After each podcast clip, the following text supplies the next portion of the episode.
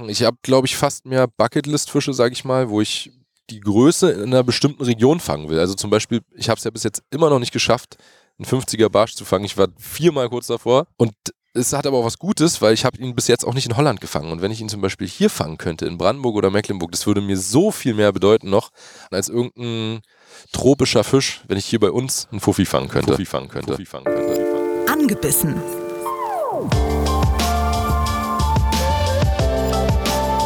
Der ABB Angel Podcast mit Frieda Rössler und Erik Mikan. Tag, liebe verbrannte Sommersprossen. Hallo und herzlich willkommen. Sommer in Berlin und Brandenburg. Und wir machen weiterhin keine Pause. Wir ziehen durch dieses Jahr, Frieda. Aber sowas von. Und wir ziehen so sehr durch, dass wir auch, wenn es regnet und ein bisschen Wind ist, draußen sind. Und zwar auf dem Wasser mit einem Gast, auf den freuen wir uns schon recht lange. Das stimmt. Ein paar Jahre ist es schon. Äh, es ist kein geringerer als Angeln maximal. Max Morawski. Max. Ja. Schön, dass wir dich endlich mal kennenlernen dürfen. Ja, danke äh, für die Einladung und danke, dass ich hier sein darf.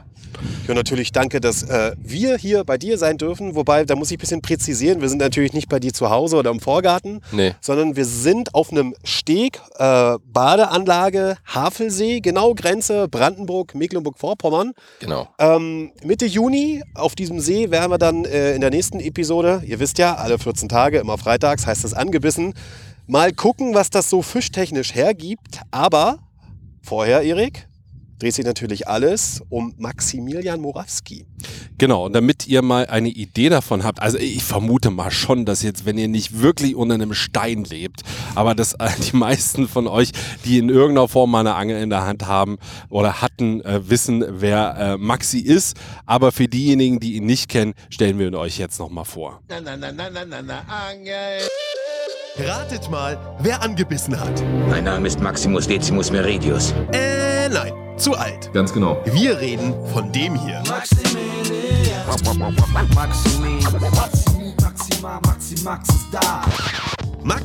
Morawski aus dem schönen Bernau bei Berlin. Habe ich noch nie gehört. Okay, die meisten kennen ihn als Maxi von YouTube. Ich bin Maxi und ihr guckt Angeln Maximal. Mit aktuell mehr als 100.000 Abos und über 200 Videos gehört Angel Maximal zu den erfolgreichsten deutschen Angel-YouTube-Channels. Maximilian Morawski lebt also davon, sich beim Angeln zu filmen und das dann hochzuladen. Was ist das für ein Quatsch? Ist ja gut. Er hat natürlich auch Sponsorenverträge. Eigentlich wollte Maxi mal Meeresbiologe werden. Für die Social-Media-Karriere hat er dann aber sein Studium abgebrochen, was seine Eltern anfangs wohl so dachten. Da fehlen mir die Worte. Maxi zeigt euch auf YouTube die ganze Angelwelt. Da gibt es nämlich auch Fische zu sehen und nicht nur dumm und rumgequatsche. Er steigert mit Tutorials eure Angelskills und fischt laut eigener Aussage, seitdem er laufen kann. Lass mal in Ruhe mit die Scheiße. Angefangen mit YouTube hat alles bei einem Nebenjob in einem Berliner Angelladen. Hat er recht. Dort lernte Maxi aus Bernau, Viktor, Stichwort Ich geh angeln, aus Lindo kennen, was wie Bernau auch in Brandenburg liegt. Äh, ja. In dessen Clips trat Maxi ab und zu auf und bekam viel positives Feedback. Es ist wirklich aber krass, wie es mich einfach null interessiert hat. Und zack, schon hatte er seinen eigenen Kanal. Haben wir gerade wieder einen Ausschnitt, der aus dem Zusammenhang gerissen wurde. Okay, sorry, ich hab's versucht, dann, dann erzählt Maxi ihm alles selber.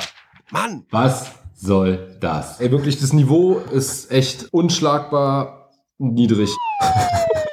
trotzdem, hechtig gewaltig, dass wir beide sein dürfen.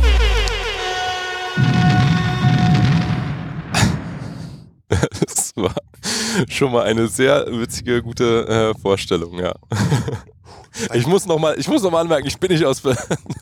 Du bist nicht aus Bernau? Naja, nicht gebürtig, nee, nee. Aber Ach so. äh, äh, ja, trotzdem habe ich die meiste Zeit meines Lebens, ja doch, auf jeden Fall noch die meiste Zeit meines Lebens da gewohnt. Okay. richtig. Und ich hieß sogar wirklich mal auf Facebook damals äh, Maximus Decimus. Wie von Gladiator. Wir machen es äh, bei uns immer so, dass wir versuchen natürlich dich als Mensch ein bisschen kennenzulernen. Klar, wir wollen auch alles äh, zum Thema äh, YouTube, Social Media wissen, wie das eigentlich so ist. Aber lass uns mal im, im Urschleim anfangen. Äh, Little Maxi, wo hat der angefangen zu angeln? Und mit wem? Also mit wem ganz klassisch? Äh, mit meinem Vater hauptsächlich. und ich habe angefangen zu angeln. Eigentlich, das ist ein ganz kleiner Ort. Da hatten wir früher mal so ein Wochenendgrundstück, äh, ein kleines Häuschen. Äh, Töpchin heißt es. Das ist so im ja, im Süden von, von Berlin und äh, da dann auch am Töpchiner See, da ist dann so ein kleines Fließ durchgegangen. Da habe ich so, da gibt's auch die ersten Fotos von mir, wo ich äh, am Angeln war. Und da ging's los mit ganz klassisch halt Stippe und einem Wurm oder sowas. Und da ging's aber irgendwann tatsächlich auch los, an der gleichen Stelle, zufällig, äh, mit den ersten richtigen Raubfisch-Erfahrungen, so beim äh, Dropshot. Und ich habe so, ich habe gefühlt eigentlich mit Dropshot angefangen, richtig Spinnfischen zu machen. Das ist ja jetzt schon relativ ungewöhnlich, wenn du Dropshot kennst. Was heißt das? Wann hast du da ungefähr angefangen? Ähm, das war, also da war ich schon noch ziemlich jung. Ich denke mal so acht, neun in dem Dreh. Und da hat mein Vater kam damit an und meinte, hier guck mal, was, was Neues aus dem, habe ich einen Mangelladen, kommt aus den USA und so. Und ja, ich meine, wenn ich da 19 war, dann ist es jetzt auch schon äh, knappe 20 Jahre her. Und das heißt, ja, so in dem Dreh, das war, da ging das hier wahrscheinlich dann gerade los halt mit dem Kram, ne? Also ja, das, das waren die Anfänger. Da dann aber auch noch viel mit Wurm. Also gedropshottet auch noch viel mit Wurm, aber auch mit so ganz kleinen, wir haben mal Spermien dazu gesagt. Die sahen aus original von der Farbe, von der Form, so ein weißlich, milchiger, spitz zulaufender Pintail. Und das war, ich weiß nicht warum, aber ich kann mich daran erinnern, dass das die ersten Spinnköder waren, mit denen ich geangelt habe. Aber interessant, mit 19 Jahren schon zu wissen, das sind Spermien. Respekt. mit 19 oder mit 9? Mit 9,10. 9 bis 10. Das stimmt auf jeden Fall. Ähm, es gibt eine Anekdote von deinem Papa, die hast du irgendwann mal erzählt. Da dachte ich, da hake ich heute nochmal nach, weil ich mich nicht mehr genau erinnere. Dein Papa hat die Spin-Mats quasi in Deutschland eingeführt. Ja. äh, ist, ist das wirklich so? Das ist eigentlich wirklich so, ja. Also der hat die irgendwann, äh, sicherlich wird schon der ein oder andere die äh, Dinger gekannt haben hier, äh, überhaupt auch vielleicht ein, ein Spin-Jig äh, prinzipiell, aber die Spin-Mats, die hat er in Polen irgendwann, der war geschäftlich äh, häufiger in Polen und hat dann ähm, tatsächlich auch angefangen, die Sachen zu importieren sozusagen und dann hier zu vertreiben und äh, ist am Anfang in den Läden rumgefahren, hat gesagt, hier guck mal, ich stelle dir hier so ein Display hin, zack. Ähm, die waren ja früher immer auf diesen Tafeln drauf, eigentlich lose und äh, hat gesagt, ich stelle euch das hier hin, wenn ihr jetzt nicht kaufen wollt, glaubt mir, die Dinger laufen wie Sau. Ähm, ist äh, sozusagen Kommissionsware, ihr könnt es am Ende bezahlen, was verkauft wurde und äh, nimmt keinen Platz weg. Und so kamen die in die ganzen Läden rein und da ist er wirklich, am Ende hat die eigentlich jeder Laden in Brandenburg und dann ist er irgendwo nur noch rumgefahren, hat nachgefüllt, wieder aufgestockt. Und das waren so die Anfänge, womit das hier in Deutschland sich eigentlich ja etabliert hat. Und dann gab es aber irgendwann, hat mein Vater was anderes auch geschäftlich gemacht und auch andere äh, Vertriebswege von denen, äh, die sie dann genommen haben. Und so, ja, aber das war der, der Ursprung, ja. Das heißt aber so, Thema Angeln ist quasi schon, schwingt schon immer mit bei dir. Ja, voll. Also ist mal mehr und mal weniger gewesen, äh, wie sicherlich bei den meisten auch, dass es zwischendurch mal dann ein bisschen so in der Jugendzeit äh, abgeflaut ist als Kind viel. Dann halt so mit, äh, weiß nicht, 14, 15, 16 ging's dann, wurde es dann weniger, bis ich dann 18, 19, 20 war oder so, da war es dann wieder voll präsent. Was äh, ist so die Faszination Angeln für dich? Du hast ja auch gesagt, du hast diese berühmte, ich nenne es mal Pubertätspause gehabt, wo Mhm. ein paar andere Sachen äh, wichtiger waren als jetzt äh, Angeln und Fische fangen. Aber so, irgendwas hat dich ja wieder zurückgetrieben und irgendwas hält dich ja daran, dass du das, wir können uns das vorstellen, trotz des ganzen Stresses immer wieder machst. Was treibt dich raus? Ja, also zurückgetrieben hat mich damals, dass ich glücklicherweise von einer Schule unfreiwillig gehen musste. Und äh, in, äh, in der Zeit, da hatte ich schon so ein äh, fürs, ich, ich hatte mein, also mein Abi erstmal dann abgebrochen, weil ich keinen Bock hatte, dann habe ich ein Fachabi angefangen, dann hatte ich auch einen Praktikumsplatz, da ging es aber, da war mein absolutes äh, Haupthobby war so Graffiti und alles, was damit zu tun hat.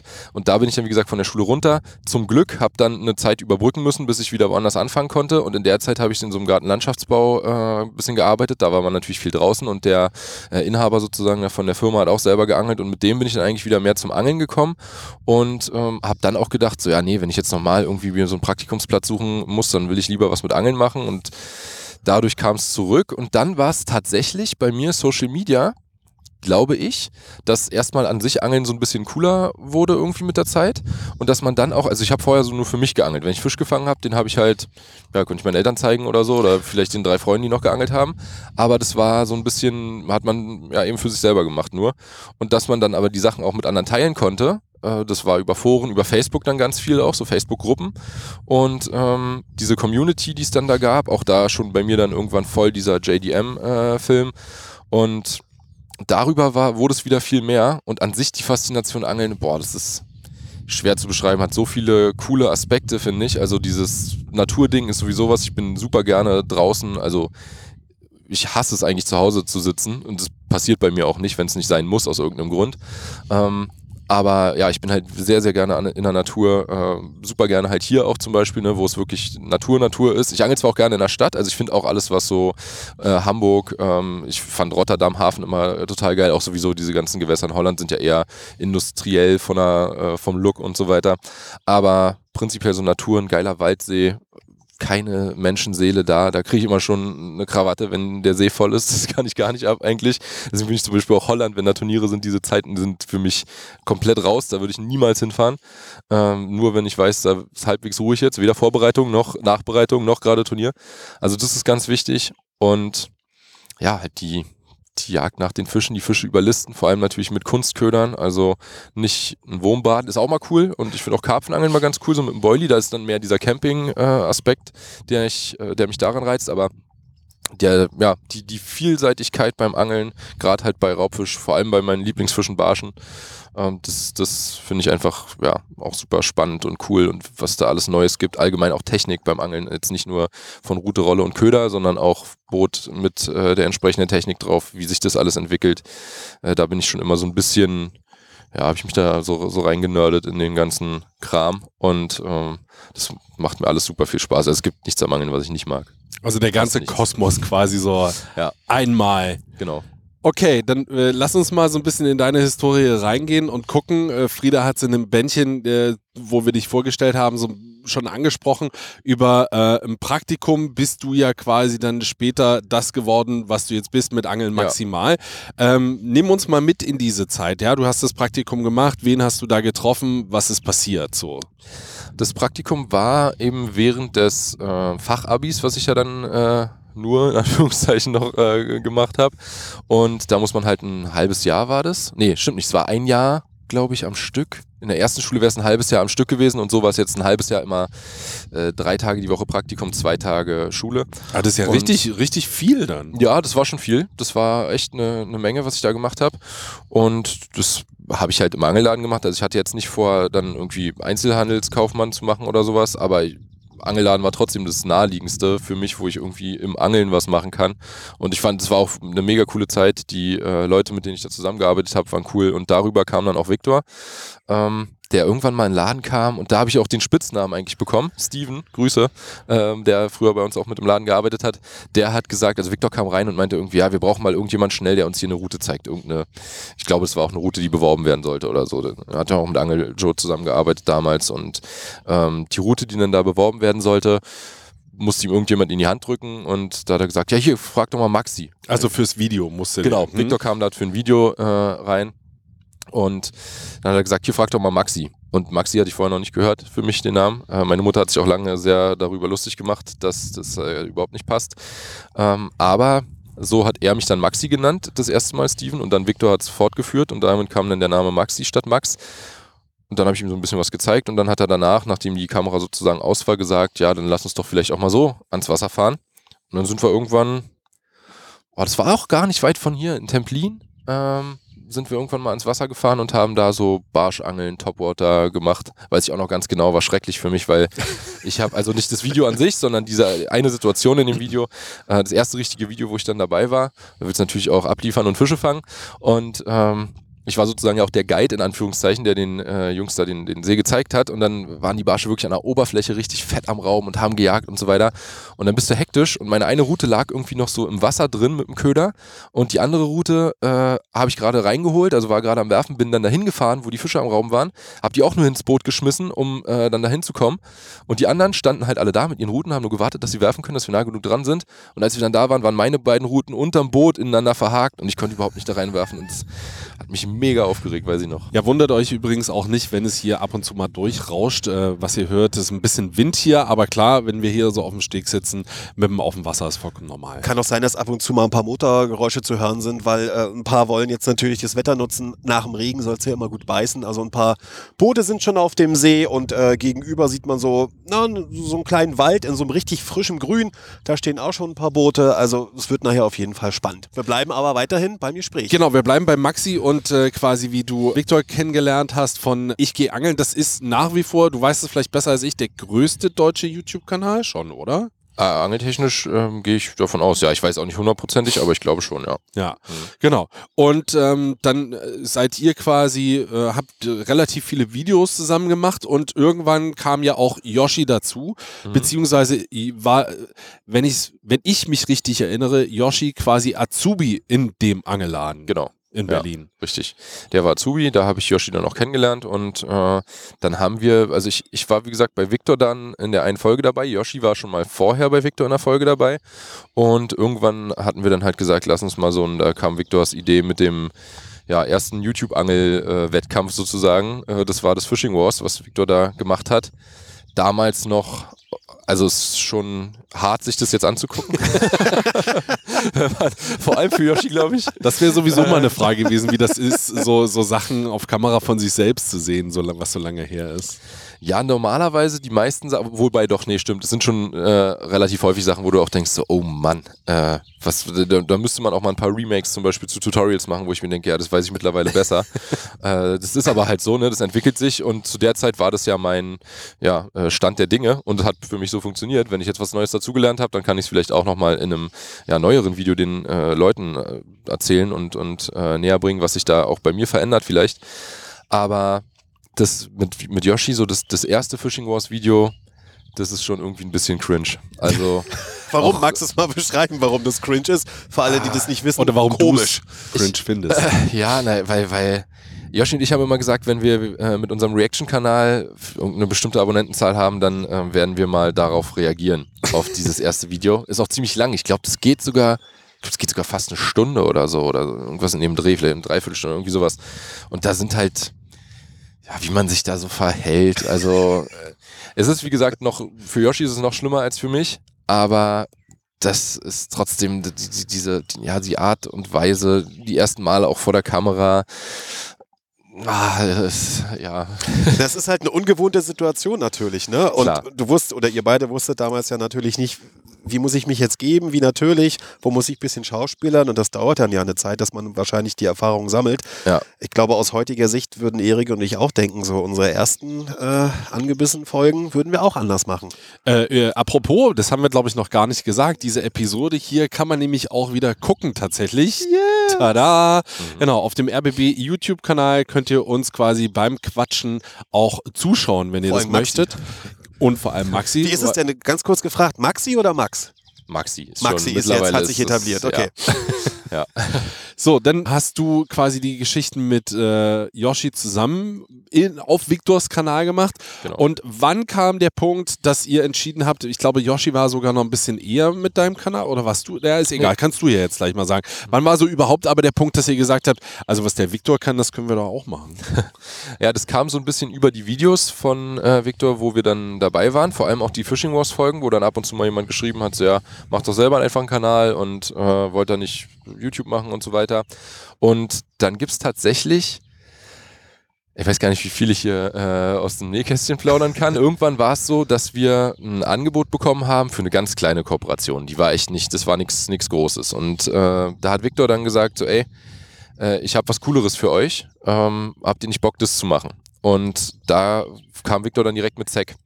Und Zack war damals halt noch quasi im Raubfischbereich gar nicht präsent, also gab es im Prinzip nichts. Oder was heißt im Prinzip, es gab nichts. Und äh, war nur eine reine Welsmarke, aber eben mit dem äh, Ziel, sich breiter aufzustellen und dann äh, ja eben auch in, die, in den Raubfischbereich richtig reinzugehen.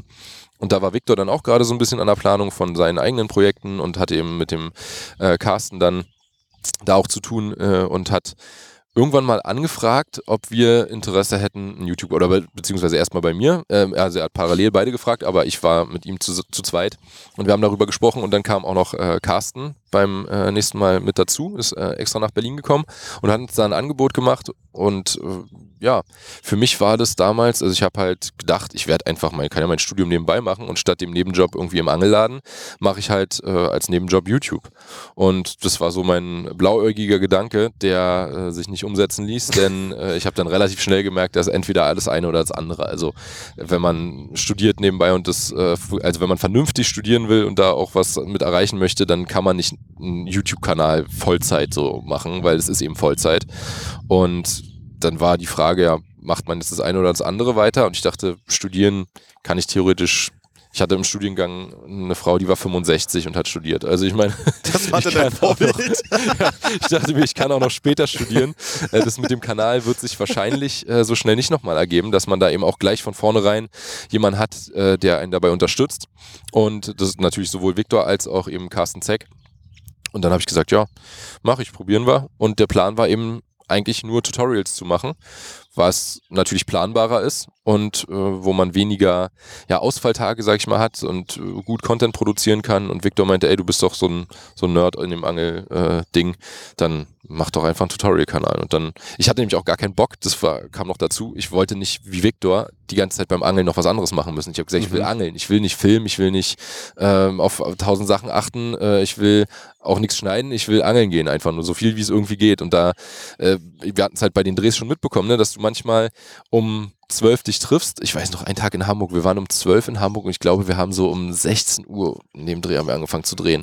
Und ich dachte mir, Alter, das ist doch, Ist doch eine nicht Angeln. Katastrophe. So kann man doch nicht, das ist doch keine Angeln. Ich muss doch nicht äh, hier jeden, also dass alles perfekt, jedes Bild perfekt aussieht, jeder Ton perfekt ist und so weiter.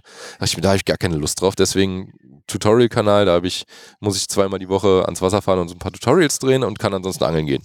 Und ja, hat sich dann irgendwann rausgestellt, dass das auch nicht funktioniert, das ausschließlich zu machen. Man will auch dann ein bisschen was anderes zeigen, aber am Anfang war es schon wirklich, der Hauptteil waren Tutorials. Also ich denke, der Schnitt auf dem Kanal wird immer noch, da werden immer noch die Tutorials überwiegen. Ich habe tatsächlich von dir den FG-Knoten gelernt. Ah, ja. Also das Tutorial hat mich enorm nach vorne gebracht. Und den kann er richtig gut mittlerweile. Richtig ich gut. mache auch nichts anderes tatsächlich. Ja, also das war echt total hilfreich. Ich weiß noch, dass ich mir das auf dem Laptop so, und das werden bestimmt ganz viele gemacht haben, ja. Ich habe das aufgeklappt, so wie man es halt beim Tutorial macht, an und währenddessen, mm, okay, alles klar, so, Schnur, Schnur in den Mund und dann halt angefangen, das zu binden. Äh, also äh, fand ich sehr gut. Aber Tutorials ist schon jetzt, wenn man sich das mal anguckt, in der Genese deines Kanals eher nach hinten getreten, Ja. oder?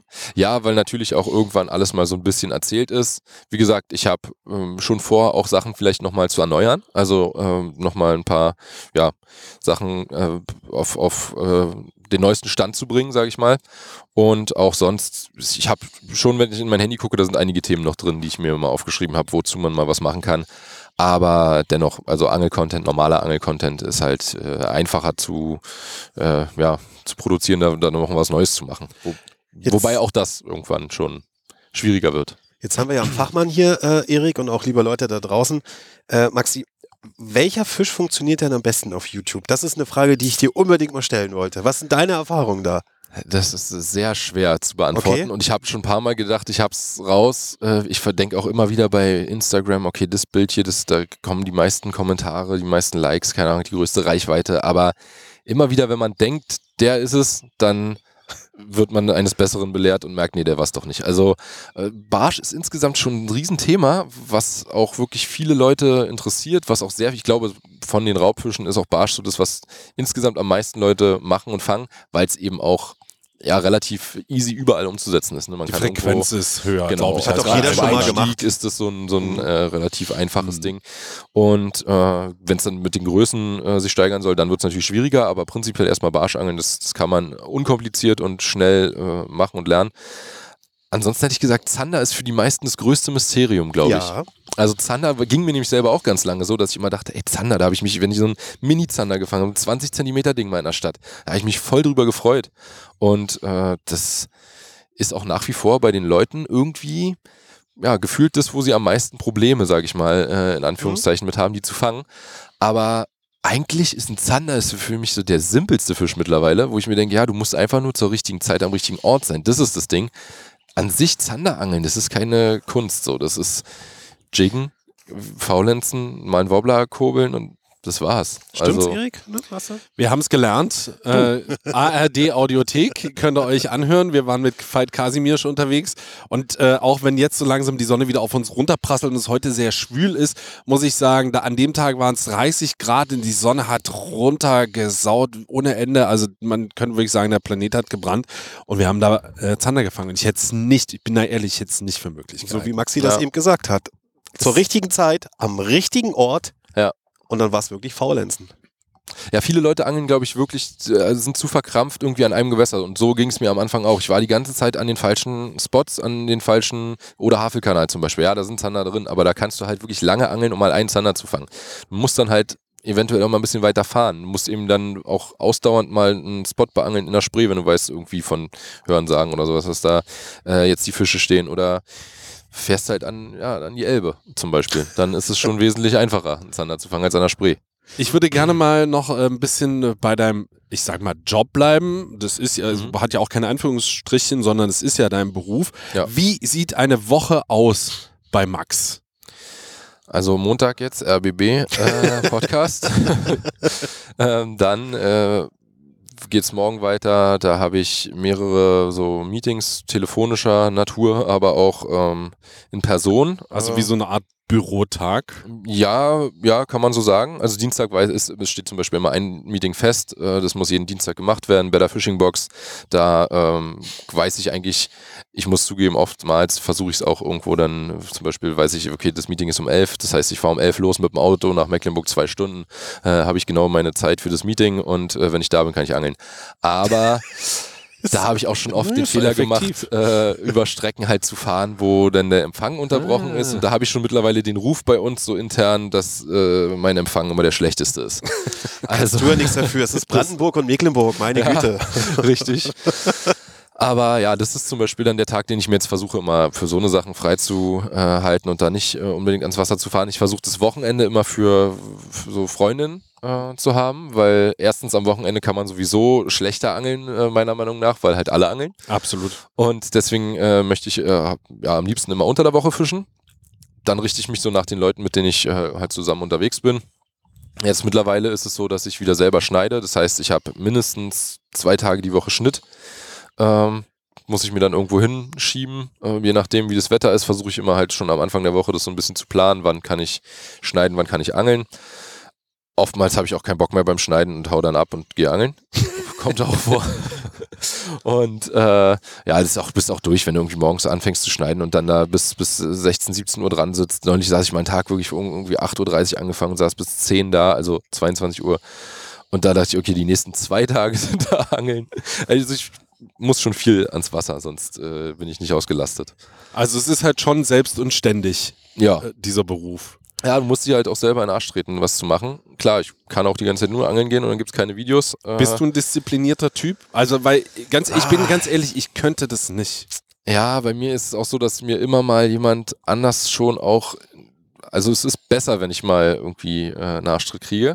Aber jetzt ist halt keiner mehr da so richtig. Mhm. Jetzt ist es wirklich, ich hatte vorher, hatten wir so bei uns in der Berlin-Gruppe, sag ich mal, äh, hatten wir auch ein Management, was sich so mehr darum gekümmert hat, noch, dass da was passiert und eben mal eine Ansage gemacht hat, wenn nichts passiert. Das ist jetzt nicht mehr der Fall. Aber es ist auch geil, wenn man wirklich komplett für sich entscheiden kann. Und vor allem, wenn man auch merkt, ey, ich mache viel, es passiert dadurch auch viel oder ich mache halt weniger und dann äh, gibt es auch weniger zurück. Ist das so? Jetzt, das ist vor allem jetzt so. Äh, es war zwischenzeitlich eher weniger so, aber jetzt ist es äh, wieder mehr der Fall. Und das ist eigentlich auch cool. Also das ist dann auch eine Motivation, dass man sagt, so, ja, wenn ich viel mache, dann kommt viel.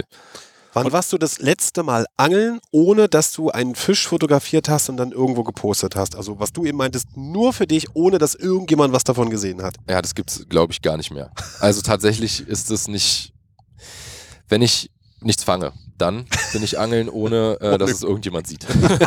Aber das ist dann der einzige Moment. Das ist auch so. Aber das passiert ja nicht bei dir. Äh, ja, doch, gerade, also jetzt, jetzt ist war eine gute Zeit, aber im Winter passiert es zum Beispiel schon häufiger mal, dass man da auch äh, doch auf den Sack kriegt. Und dann sieht es keiner, sonst ist theoretisch, aber das ist für mich, also ich nehme es dann nicht als Arbeit wahr, ich nehme es schon äh, als ja wirklich norm normales Hobbyangeln wahr, wenn ich äh, nichts machen muss außer Instagram-Stories, weil dann ja, ist es nicht so, ist es nicht so schlimm. Dann, dann drehen ist aufwendig, Also wenn man wirklich sich richtig äh, einen Drehplan auch macht und so eine Art kleines Drehbuch auch hat und äh, weiß, ich muss das filmen, das filmen, dann ist auch mehr Druck, weil du, wenn, wenn du den ganzen Tag filmst und dann kommt am Ende kein Fisch oder irgendwas passt nicht, dann ist natürlich der ganze Tag ja, umsonst gewesen, sage ich mal, in Anführungszeichen. Und äh, deswegen ist es auch immer mehr Druck aber dann auch immer umso geiler, wenn man halt was Cooles fängt oder wenn irgendwas Cooles passiert beim Angeln, wenn ein Plan aufgeht. Und ja. Die Gretchenfrage.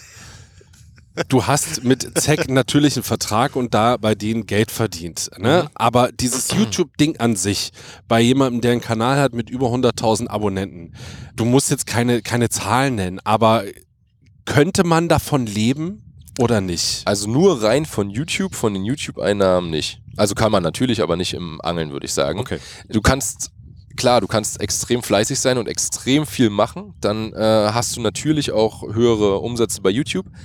Aber muss man auch ehrlich sein, irgendwann ist es dann auch ausgelutscht und äh, es funktioniert eine Weile, super viel zu machen und in einer Woche drei Videos hochzuladen. Aber dann hast du halt alles noch schneller erzählt, dann hast du alles noch häufiger schon gezeigt, dann äh, ja, lohnt sich vielleicht mehr, weniger zu machen und dafür besser und äh, nicht ja, halt drei Videos die Woche hochzuladen. Aber man könnte rein theoretisch wahrscheinlich davon leben auch, äh, auch so wie es bei mir jetzt aktuell ist, aber dadurch, dass man ja Fahrtkosten hat, dass man alles selber zahlt, dass man äh, ja auch dadurch, dass man selbstständig ist, Versicherung, alles, es geht ja alles davon ab und dann kann man es halt nicht. Mhm. Es sei denn, man ist extrem sparsam. Aber zu dem YouTube-Ding hast du ja auch noch Sponsorenverträge. Ja, genau. So, weil bei, bei ZEC bist du ja nicht mehr, um bei deiner äh, Biografie zu bleiben. Da hat man sich ja, ich weiß, der Vertrag lief einfach aus, ne? Ja, also wir haben uns, äh, der, der, genau, der Vertrag hätte dann erneuert werden müssen sozusagen. Und da wir aber alle so ein bisschen ja, was anderes vorhatten, ist es im, völlig im Guten auseinandergegangen. Ich habe gerade gesehen, äh, bevor wir uns getroffen haben, dass Carsten meinen letzten äh, Post auch kommentiert hatte äh, von einem großen Bass, hat irgendwie Petri geschrieben oder so. Also äh, da ist auch alles, alles cool. Und ähm, ja, das war, war eigentlich ein guter, eine gute Trennung, sage ich mal.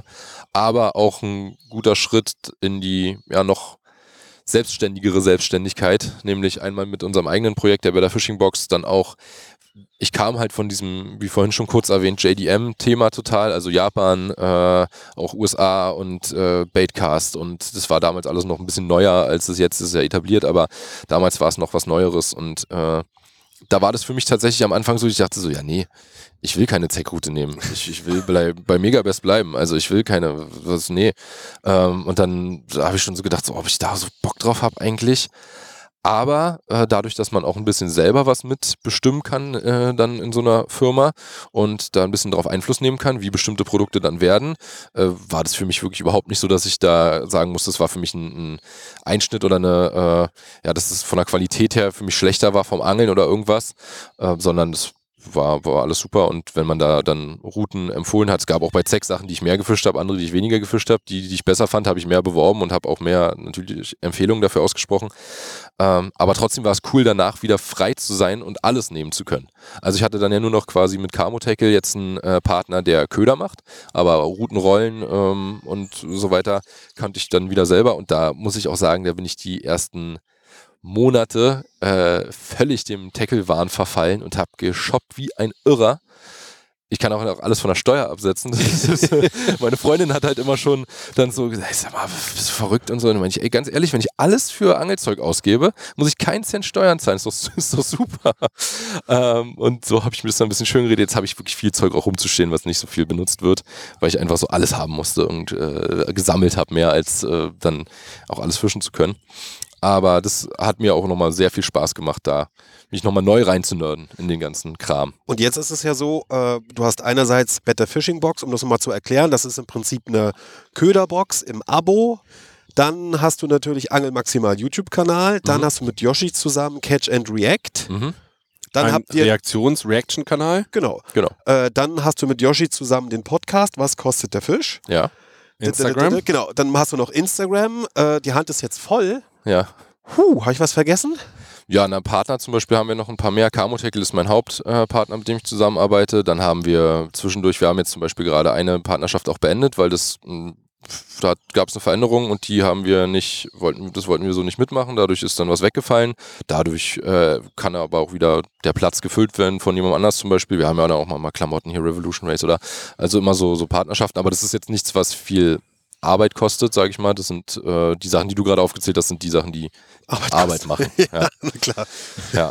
Und äh, stehst du dann dadurch, weil du hast vorhin von Druck erzählt, Mhm. unter Druck im Sinne, machst du dir selber Druck oder bekommst du auch Druck dadurch, dass du eben erfolgreich sein musst?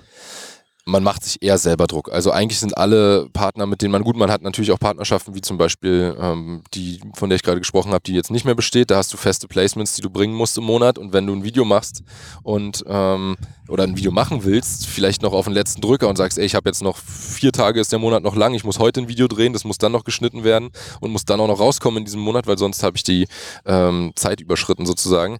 Da ist dann halt auch Druck von der Seite da. Allerdings war das auch immer alles relativ entspannt. Also das war nie so, dass jemand dann da gesagt hat, ey, du kriegst jetzt keine Kohle diesen Monat, weil du hast ein Placement zwei Tage zu spät gemacht. Äh, und sonst, auch jetzt zum Beispiel mit Camo Tackle, das ist ja omnipräsent bei mir, also sowohl auf YouTube als auch auf Instagram, als auch überall. Ähm, das kann man jetzt gar nicht so in ich sag mal, wie, wie bei einem branchenfremden Produkt, äh, da, da, wo man halt festgelegte Sachen hat, die man äh, machen muss. Ähm, das ist da jetzt nicht so. Da macht man sich eher selber Druck. Klar, wird dann auch mal gefragt, so, sag mal, YouTube hast du aufgehört oder was? Äh, wenn da eine Weile nichts kommt. Aber äh, ja, grundsätzlich ist das alles locker und cool und eine super Zusammenarbeit. Aber äh, trotzdem ist es ja Arbeit. Kommen wir mal äh, erstmal zur schönen Seite dieser Arbeit. Du bist ja nicht nur in Europa unterwegs, gefühlt ja auch weltweit. Mhm. Äh, kann mal ein paar Sachen aufzählen, zum Beispiel Norwegen, richtig Nordnorwegen. Erik und ich sind auch große Norwegen-Fans, aber in Norwegen bist du regelmäßig auf den Kanaren, sieht man dich Bassfischen, dich sieht man äh, vor Spanien, Valencia fischen, also auch Big Game Fishing, wo es richtig auf Fächerfische geht, auch auf Bonitos und so. Was ist so für dich noch eine Angeldestination, eine Richtung, ein Zielfisch, wo du sagst, da muss ich mal hin, der Fisch muss es nochmal unbedingt sein, weil gefühlt ja durch.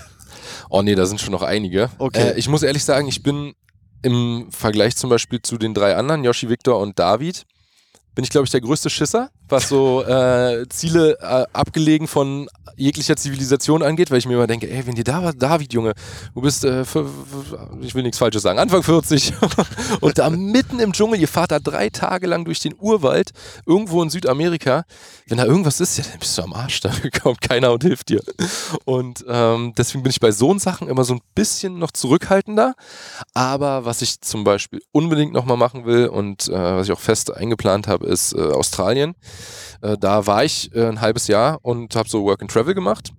Auch geplantermaßen eigentlich eher länger. Habe dann ein bisschen früher, äh, ehrlich gesagt, Heimweh bekommen und wollte wieder nach Hause, äh, obwohl es super geil war da. Aber äh, bin dann schon ein bisschen früher wieder zurück, fand aber wie gesagt Australien richtig, richtig äh, toll und ein mega krasses äh, Land und auch mega geile Möglichkeiten zum Angeln. Hast du da geangelt auch? Ich habe in Australien auch äh, relativ viel geangelt, das war auch voll mein Ziel, also da zum Angeln so, deswegen war es Australien, wo ich hin musste äh, für Work and Travel und natürlich, weil die Gegebenheiten dafür perfekt sind vor Ort und war aber auch noch ein bisschen, ja, grün hinter den Ohren, also das war so das erste Mal Salzwasser abseits von Norwegen, was schon ein ganz anderes Ding ist. Ich habe da richtig auf den Sack gekriegt. Ich habe da den FG-Knoten zum Beispiel gelernt, weil ich auf dem Stein saß, auch wirklich auf so einem Felsen gesessen und äh, habe mir gedacht, ja, ich muss irgendwie ein längeres Vorfach nehmen, weil ich werde ständig gereeft, sagen die äh, Australier oder überhaupt die Salzwasser-Uferangler. Äh, das heißt, du kriegst einen großen Fisch rauf, der schon drunter geht in die Steine und ist weg, weil die Geflochtene sofort durch ist. Ah, okay. Und dann musst du eben sehr lange Vorfächer fischen, die du aber ja aufkurbeln musst. Das heißt, es gab keine andere Möglichkeit, als einen vernünftigen Knoten zu lernen. Einen anderen Knoten als den, den ich vorher benutzt habe. Und dann habe ich mich natürlich kein Internet da gehabt, aber äh, habe dann im, im Hostel irgendwie geguckt, weil wie, ich mach, wie mache ich den Knoten, was kann ich für einen Knoten machen.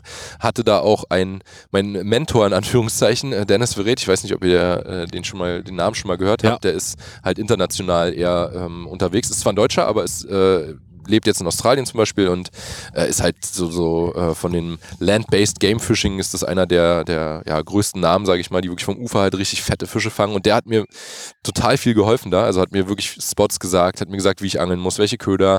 Und da hatte ich noch nichts, da war noch nichts irgendwie mit YouTube oder so, dass er gesagt hat, irgendwie ja, der, das ist ein, bekannter Angler oder so und äh, dem gebe ich da jetzt Tipps, sondern der war einfach super hilfsbereit und hat mir da echt äh, einiges ähm, verraten und auch sogar Kontakte vermittelt und so weiter. Und ja, Angeln war da schon ein Hauptziel, aber wie gesagt, äh, mit großen Schwierigkeiten verbunden, was die, die Spot, also ich war erstmal davon überfordert, dass du da auf einmal Felsen runterklettern musst mit einem Seil, äh, wo du, du hattest auch keine Kohle, ich hatte mich mal Geld, um mir ein Seil zu kaufen. Und dann äh, habe ich wirklich gespart, um mir ein Seil zu holen zum Klettern, um da die Felsen runterzukommen und auch wieder hoch, weil das erste Mal, als wir da waren, da hing da schon ein Seil, dann sind wir runter und dann kamen wir wieder und dann war das Seil weg, weil jemand Oh. anders hatte halt sein Seil auch, um da runterzukommen auf diesen Felsen und ist dann wieder abgehauen und hat sein Seil mitgenommen. Und dann standen wir da und dann kamen zum Glück nochmal andere Angler, die auch mit dem Seil darunter sind und so. Ähm, also das war super interessant und da würde ich auch echt gerne nochmal hin. Jetzt mit dem Wissen, was man mittlerweile hat, würde das definitiv wesentlich besser laufen. Ich weiß, ich hatte irgendwie drei große Hardbaits, die sind mir beim ersten Mal, als äh, wir gute Bedingungen hatten, alle gestohlen worden von den Fischen, alle abgerissen und Heutzutage würde es sicherlich anders laufen. Und da GT-Angeln im Norden, was ja der wärmere Teil ist, äh, so Great Barrier Reef und so, ähm, das ist Das eine klingt- Sache, die ich gerne auf jeden Fall nochmal machen will. Klingt sehr gut. Okay, das war die Destination, die Richtung, das Land, das, das Gewässer. Und welchen Zielfisch gibt es noch, den du unbedingt mal äh, einkeschern möchtest? Also GT in groß. Ich, das, was ich da gefangen habe, haben die Australier dann immer BT genannt, Baby Trevally. äh, Nicht die, waren, die, waren nicht, die waren nicht so groß. Ähm, war zwar die richtige Art, aber eben in der falschen Größe. Und das wäre definitiv ein Fisch, den ich unbedingt fangen will. Ähm, ansonsten, ich habe ehrlich gesagt so viele Sachen, äh, wo ich eher die Größe, äh, der, der Größe hinterherjage und nicht so der Zielfischart. Aber zum Beispiel gibt es in Australien auch einen Murray Cod, heißen die. Das sind so eine, weiß nicht, ob ihr die schon mal gesehen habt, so richtig massive, bullige Barsche, die aber so ein bisschen auch was von einem Dorsch halt äh, haben, deswegen heißen auch Murray Cod. Ähm, auch Barramundis äh, habe ich einen richtig fetten mal dran gehabt da in Australien, aber den habe ich nicht bekommen. Und ja, das sind so auch zwei Fische, die dann da eben im Süßwasser, beziehungsweise gemischt Süß- und Salzwasser leben, die ich gerne fangen wollen würde. Das sind ja ein großer Kingfisch, äh, also die, das, was sie da Kingfisch nennen, nicht das in den USA ist ein Kingfisch ja eine ähm, Makrele sozusagen, die, die ne, mit den scharfen Zähnen. Da ist ein Kingfisch, ein Yellowtail Kingfisch. Habe ich auch schon gefangen, aber noch nicht so groß. Auch gerne vom Ufer würde ich den kriegen. Und sonst sind es eher Sachen, ich habe, glaube ich, fast mehr Bucketlist-Fische, sage ich mal, wo ich die Größe in einer bestimmten Region fangen will. Also zum Beispiel, ich habe es ja bis jetzt immer noch nicht geschafft, einen 50er Barsch zu fangen. Ich war viermal kurz davor, zweimal 49, zweimal 49,5. Und es hat aber auch was Gutes, weil ich habe ihn bis jetzt auch nicht in Holland gefangen. Und wenn ich ihn zum Beispiel hier fangen könnte, in Brandenburg oder Mecklenburg, das würde mir so viel mehr bedeuten noch, als in Holland, wo man es halt wirklich, wenn du öfter genug hinfährst, dann fängst du ihn irgendwann. Und äh, in Brandenburg ist das echt nicht so. Oder auch überhaupt hier Brandenburg, Berlin, äh, Mecklenburg, wo ich halt viel unterwegs bin. Und das würde mir viel mehr bedeuten als irgendein tropischer Fisch, wenn ich hier bei uns einen Fuffi fangen könnte. Kann ich absolut nachvollziehen, weil das ist dann so wirklich, das ist richtig was wert und ich glaube, da erntest du dann auch die Früchte deiner jahrzehntelangen Arbeit, Ja. nämlich rausfinden, Erfahrung, Wetter, wo, wie, was, Köder, wo stehen die überhaupt, ne? Genau. Ja, und es ist ja auch immer, muss man ehrlich sein, im Ausland meistens mit irgendeinem Guide verbunden, äh, gerade wenn man auf dem Boot ist. Und dann fängt halt eher eigentlich derjenige, der das Boot an die Stelle fährt und dir dann sagt, so, wirf jetzt dahin, das ist ja dann sein Fisch. Er hat genau das, was du gerade gesagt hast, hat derjenige dann die ganze Zeit gemacht und äh, du erntest dann die Früchte. Äh, im, Normalfall dann gegen Geld. Und das ist cool, weil es macht Spaß, es ist ein geiles, äh, eine geile Sache und ich will es auch trotzdem machen. Aber trotzdem vom, von der Wertigkeit ist es halt hier dann was anderes. Eine Sache, die viele Leute, glaube ich, sich immer fragen, wenn sie sich diese ganze, äh, diese ganze Turniergeschichte angucken, was ist eigentlich mit Yoshi oder mit Maxi? Ähm, warum fischt ihr keine Turniere? Ja, weil ein Grund ist, der, den ich vorhin schon kurz erwähnt hatte. Ich finde es äh, schrecklich, wenn es voll ist auf dem Wasser. Mhm. Also wenn ich mir vorstelle, da ist sowieso schon oft voll, gerade dann die ganzen großen Gewässer in Holland und so. Und dann fährst du zu einer Stelle äh, eine Dreiviertelstunde hin und dann siehst du, oh, jetzt steht da einer und dann kannst du wieder wegfahren. Und zum Beispiel auf meinem Hausgewässer, das ist echt, das, ist, klingt so ein bisschen, äh, klingt auch scheiße, wenn man es sagt, aber ich, ich sehe da nur ein anderes Angelboot denke mir, Mann, kann ich nicht woanders angeln, so, ich will hier meine Ruhe haben. Und deswegen fahre ich dann halt auch oft weiter weg und irgendwo hin, wo es abgelegen ist und wo halt kein, keine anderen Leute sind. Und das ist definitiv ein Grund, warum ich da keinen Bock drauf habe. Es ist irgendwie schon auch interessant und ich verfolge es auch so ein bisschen. Äh, jetzt gerade war noch nicht die Predator-Tour, da hat Carol zum Beispiel, äh, ein Kumpel ja von mir auch, äh, mitgeangelt und dann verfolgt man es auch so ein bisschen, weil man dann eben auch ein paar Angler kennt, die dann da dabei sind und so. Aber grundsätzlich ist irgendwie dieses Turnierangeln ist einfach nicht meins. Bei Yoshi eigentlich genauso, sind es ähnliche Gründe wie bei mir. Äh, ja, es gibt andere Sportarten, wo ein Turnier sinnvoll ist. Ich finde beim Angeln, hat man sowieso immer schon diesen Competition-Gedanken, auch wenn man mit Kumpels unterwegs ist. Und das kennt, glaube ich, jeder, der äh, mit Freund oder Freundin äh, am, am Wasser ist. Äh, also jetzt nicht Partner, sondern einfach so Kumpel, äh, Freunde.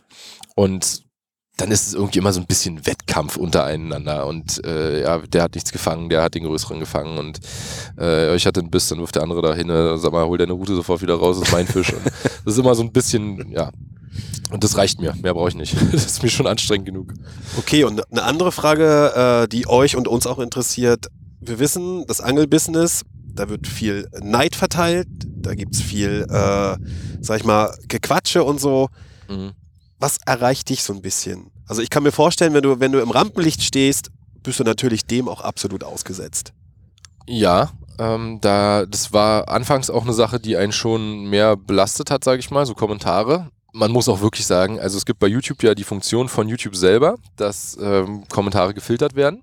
Und ihr habt dann so einmal den Ordner, wo die normalen Kommentare drin sind, dann habt ihr einen zur Überprüfung ausstehend und dann habt ihr einen, der heißt Spam. Und das hat YouTube hat da verschiedene, das weiß man nicht genau, mit welchem äh, Algorithmus oder mit welcher, nach welchen Kriterien da die Kommentare sortiert werden.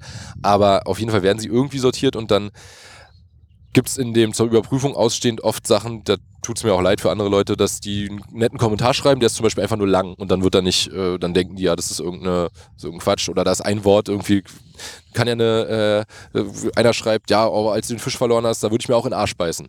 Dann ist Arsch drin und dann ist, es, ist der Kommentar rausgefiltert, Okay. obwohl es keinen Sinn macht. Aber dieser Spam-Ordner zum Beispiel, der ist schon, der ist ja der, der härtere, da kommen nur die schlimmen Fälle rein.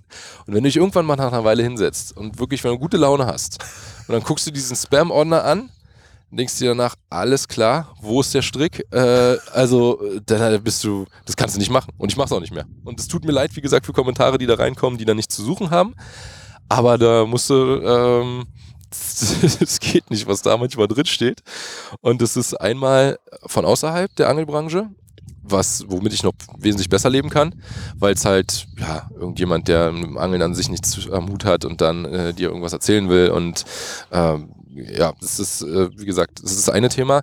Aber in der Angelbranche, und dann gibt's halt, also meiner Meinung nach ganz oft so unberechtigte Sachen. Eine normale, eine, eine vernünftige Kritik. Zum Beispiel, wenn jemand sagt, ey, mir gehen deine Werbeblogs äh, Blogs auf den Sack. Dann sage ich, ja, okay, ähm, dann äh, muss man vielleicht, wenn man es zu viel irgendwie mal macht, muss man vielleicht sehen, dass man da ein gutes Mittelmaß findet, dass man die Leute damit nicht nervt. Man muss aber auch von irgendwas leben. Ähm, auf der anderen Seite sind aber auch Kommentare, in denen man dann irgendwie so liest, so, ja, völlig abgehoben. Einfach so kommentarlos, ohne, ohne einen Bezug zu irgendwas richtig. Und ich, warum denn? Also ich, also ich persönlich würde von mir behaupten, ich, da an, an meiner Art hat sich gar nichts verändert. Warum auch? Also nur weil man irgendwie ein paar äh, YouTube-Videos macht und da jetzt ein paar Abonnenten hat, äh, hebt man, also ich zumindest meiner Meinung nach nicht ab. Aber so eine Kommentare, da überdenkt man dann immer schon, was mache ich denn? Also, was, was, was ist denn das Problem? Aber das sind auch noch humane, also es gibt auch noch schlimmere. Äh, neulich habe ich wieder einen gehabt. Wegen, äh, glaub mir, äh, sieh dich vor, glaub mir, bald angelst du nicht mehr. Okay. User auf Kanal ausblenden, tschüss. Aber das ist ja dann schon wie, wie, eine, wie eine Art Bedrohung. Aber du kannst dich sozusagen mental schon mittlerweile freimachen. Das hast du für dich gelernt, oder? Ja, mittlerweile ja. Also, ne, dieser eine Ordner, den lasse ich in Ruhe, aber weil es einfach ist, äh, klar, man kann ein paar Kommentare, wir sagen mal, befreien dazu, die äh, falscherweise da gelandet sind, fälschlicherweise da gelandet sind. Aber für die ist es das dann nicht wert, sich diesen, diesen, äh, dieses Generve anzutun. Und es tut mir eben leid für die Leute, die einen Kommentar schreiben, der dann nicht auftaucht. Aber ja, dann schreiben sie beim nächsten Mal wieder ein und der landet dann nicht da drin. Also das, das wird eigentlich schon ganz gut gefiltert. Ich habe noch eine richtige Mutti-Frage für dich. Was machst du, wenn das vorbei ist? Sehr gut. Äh, das ist die Frage, wo man, wo, wo man eine Anxiety kriegt. Und ich frage, ja, weiß ich auch nicht, was ich in meiner Zukunft mache. Keine Ahnung. Eine reiche Freundin. nee, also. Aber es ist jetzt, spielt für dich jetzt nicht so eine Riesenrolle oder? Ja, also ich denke mir, wenn ich mir so die, die alten Eisen angucke in der Szene, die machen es auch schon lange und die können auch irgendwie, irgendwas findet sich da immer, also ob es Didi ist, ob es äh, Johannes Dietl ist oder alte Eisen, jetzt will, will niemandem zu nahe treten, aber ne? Naja, es ist ja schon die ältere Generation. Genau, Älter genau. als. Äh, Ja, Vorsicht. Auch, auch Victor und David sind ja deutlich älter und Ja. machen es länger als, als ich jetzt. Und insofern denke ich mir, da irgend- irgendwas wird man da schon immer machen können in die Richtung. Sonst gibt es so ein paar Pläne, was man vielleicht mal irgendwann machen möchte. Und äh, Ja, es hat aber immer alles mit Angeln zu tun, auf jeden Fall. Ja, natürlich. Also, was anderes kann ich mir jetzt eigentlich nicht mehr vorstellen. Und ich könnte mir auch, also nicht, ich, ich will mir nicht vorstellen, nochmal angestellt zu sein. Das ist schon auf der einen Seite auch Stress und so, aber auf der anderen Seite auch recht viel Freiheit. Gut. Ja. Dann würde ich sagen, sind wir auch an der Stelle äh, ja quasi erstmal mit dem Kreuzverhör durch und äh, kommen zum entspannten Teil, zumindest für mich, weil äh, ich habe diesmal was vorbereitet, nämlich äh, den neu zu findenden Fisch für unsere Rubrik. Für, für, für Fische raten. Max, du weißt es, es ist unser kleines Spiel und damit du aber auch nochmal weißt, wie es geht, äh, erklären wir es dir auch. Schmeißt die Rute in die Ecke und stellt die Lauscher auf. Hier kommt das fischigste aller Ratespiele. F -f -f Fische raten.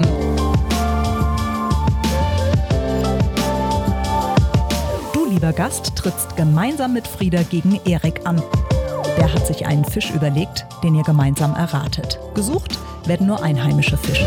Insgesamt gibt es 16 Fragen, die dich ans Ziel führen. Aber brauchst du wirklich alle oder schaffst du weniger? Und ihr da draußen macht mit beim Fischeraten. Ein Riesenspaß für die ganze Barschfamilie. So, lieber Gast, wie hoch pokerst du? In wie vielen Fragen willst du den heute gesuchten Fisch erraten? Also das Spiel ist tatsächlich so simpel, wie es heißt. Wer bin ich? Wer bin ich? Nur mit Fischen. Die eigentliche Frage ist aber eben, wie viele Fragen brauchst du? Ja, also ich kenne euer Spiel natürlich schon und äh, weiß, dass man, also dass es teilweise recht schnell gehen kann. Die Ja. letzte Folge, die ich gehört hatte, war mit äh, Marc Mhm. Wachowski und da ging es, glaube ich, in zwei Fragen oder so, ne? Da war es die Schonzeit, die. Äh, ist- ich hatte gerade erst am selben Tag davon gehört, aber also dass da keine Schonzeit mehr für Zander gibt. Aber ich habe, ich wäre nicht so schnell drauf gekommen. Also abgesehen von der Schonzeit, aber vorher mit der, da habt ihr mich verwirrt. Und ich glaube, ich brauche mehr Fragen. Das ist manchmal auch ein bisschen Taktik. Also Ja. Wir haben damals viel Wer wird Millionär geguckt. genau, wir channeln den inneren Günther und dann Wohnt ja auch in Potsdam. Wir spielen doch zusammen, ne? Wir spielen zusammen. ihr Maxi, beide genau, ihr spielt zusammen. Ja, dann. Mh,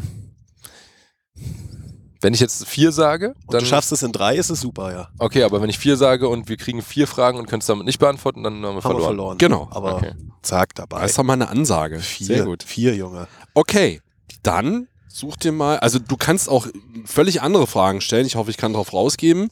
Äh, aber ansonsten suchst du dir einfach eine aus, auf die du Bock hast. Okay. Ist doch klar, dass man, ne, weißt du ja, wenn du das Spiel kennst, Die Frage 13 war eine, die ihr oft habt, ne? Ja. Also es gibt auch hier eine Frage, mit der man, glaube ich, wenn man ein bisschen Plan hat, weiß. Also sowohl Frage 13 ne, mit, dem, mit den äußeren Merkmalen als Ja. auch Frage 6 kann super sein, kann aber auch uns völlig daneben setzen. Aber so ist das Spiel eben. Ja, Frage 6 ist eigentlich, äh, das ist schon nicht schlecht. Ne?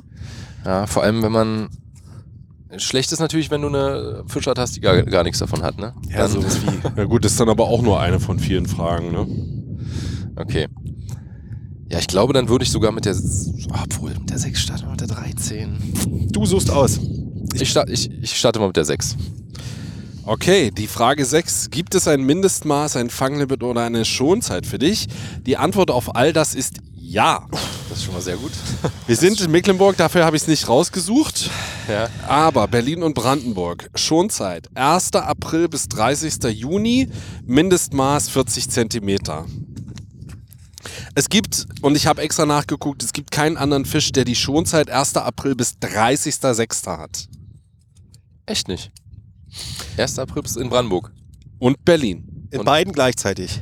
Naja gut, in Berlin hast du ja eh eine allgemeine Raub, äh, Raubfisch. Genau, Wollte ich das gerade sagen, vom zusätzlich 1.1. noch. bis Genau. äh, Genau, aber, 30.04.. aber es ist extra ausgewiesen in beiden Ländern, 1.4. wir bis dürfen das ja 30.06. beraten, ne? Das kann nur Zander oder Rapfen sein. Ja, also ihr nehmt die Fische dann auch doppelt, ne? Ähm, Nein. Also nicht pro, pro Kalenderjahr. Und darauf Okay. wollte ich hinaus. Dadurch, Ja. dass wir Zander schon hatten, Ja. bin ich ganz stark bei Rapfen, weil das ist die Schonzeit vom Rapfen, weil Mhm. das muss man sich ja merken und Berlin und Brandenburg gleich.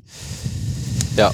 Es So. gibt, also der, der Zander löst ja quasi den Hecht direkt ab in Brandenburg. Du kannst auf, Hecht, äh, auf Zander angeln, solange du nicht auf Hecht angeln kannst. Und dann, wenn der Zander losgeht, mit der Schonzeit ist der Hecht wieder offen ab 1. April. So, damit wir Rapfen, genau. Rapfen dingfest machen können. Ja, es kann eigentlich gar nichts anderes sein. Wenn ihr nicht den Fisch nochmal nehmt, dann muss es der Rapfen sein. Und dann, Was hältst du von Frage 9? Und dann haben wir zwei Fragen. Bist du eher am Boden oder an der Oberfläche aktiv? Ja, damit hätte man auf jeden Fall den Zander ausgeschlossen. Also dann kann man beide unterscheiden. Aber Zander, hat- Definitiv. Zander hatten wir ja schon. Also der kann es definitiv nicht sein, weil er ja mit Marc äh, dran war. Ja. Das, äh, Also ich Also- sag nur noch einmal die Schonzeit. 1.4. bis 30.6. Und dann ist es eigentlich relativ eindeutig, auch in eurer Diskussion. All-in Rapfen?